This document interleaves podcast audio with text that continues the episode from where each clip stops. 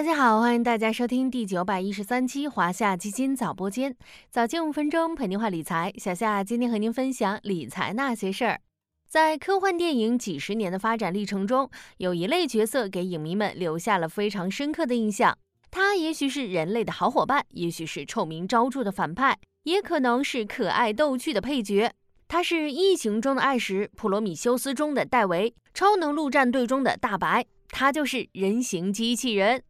有人说，人形机器人代表了人类对于科技的终极幻想。就在最近，一则中国人形机器人计划三年内实现量产的消息，引发了吃瓜群众的高度关注。现实版的大白、按时、戴维终于要来了吗？这则消息来自《经济参考报》十一月三日刊发的文章。工信部人形机器人到二零二五年实现量产。文章称，工信部日前印发《人形机器人创新发展指导意见》，意味着我国人形机器人领域的顶层设计文件落地。指导意见指出，人形机器人有望成为继计算机、智能手机、新能源汽车后的颠覆性产品。并对产业提出了几方面的规划：一是明确了人形机器人发展的目标和时间点，对未来三年、五年的行业发展进行了战略部署。到二零二五年，人形机器人创新体系初步建立，大脑、小脑、肢体等一批关键技术取得突破，整机产品达到国际先进水平，并实现批量生产。到二零二七年，人形机器人技术创新能力显著提升，构建具有国际竞争力的产业生态，综合实力达到世界先进水平。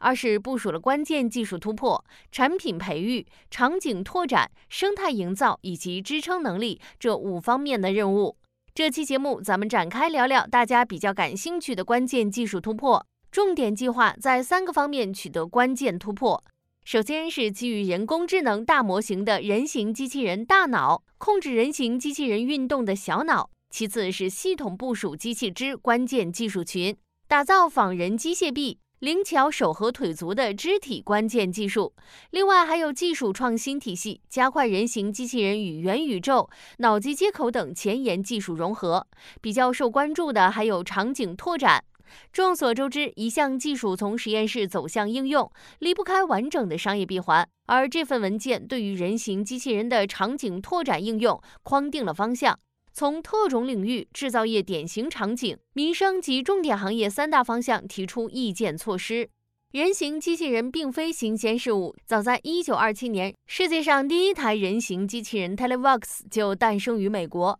如今近百年时间过去，人形机器人也成为科技领域关注度很高的一个领域。随着顶层文件的落地，人形机器人产业也进入一个新的发展时期。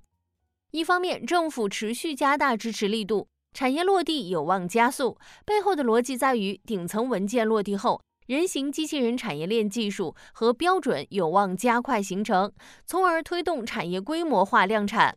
指导意见中划定的目标，无论是到二零二五年实现批量生产，还是到二零二七年形成安全可靠的产业链供应链体系，其实都意在推动人形机器人的产业化进程。中信证券就认为。后续和人形机器人配套的实质性支持政策有望相继出台，推动国内人形机器人产业链公司的发展。另一方面，产业链公司加快抢占风口，国内外多家公司已经争相布局。自打2021年起，特斯拉、三星、谷歌、波士顿动力、本田这些海外巨头就纷纷发布了人形机器人产品及其迭代产品。就拿特斯拉来说，两年前推出了人形机器人概念机。擎天柱 Optimus 预计在这个月进行行走测试，而在国内已经发布人形机器人产品的企业已经达到了十多家，包括优必选、达踏机器人、智源机器人、小米、富里叶智能、纯米科技等等。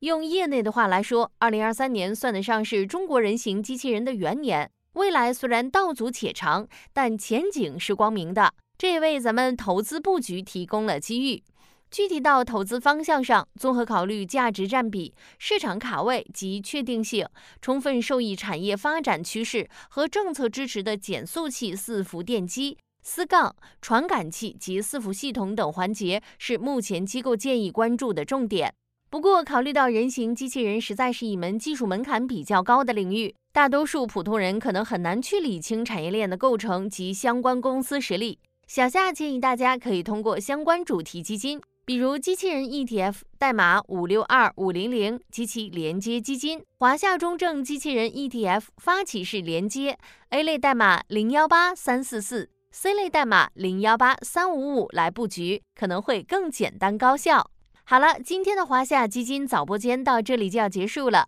感谢您的收听，我们下期再见。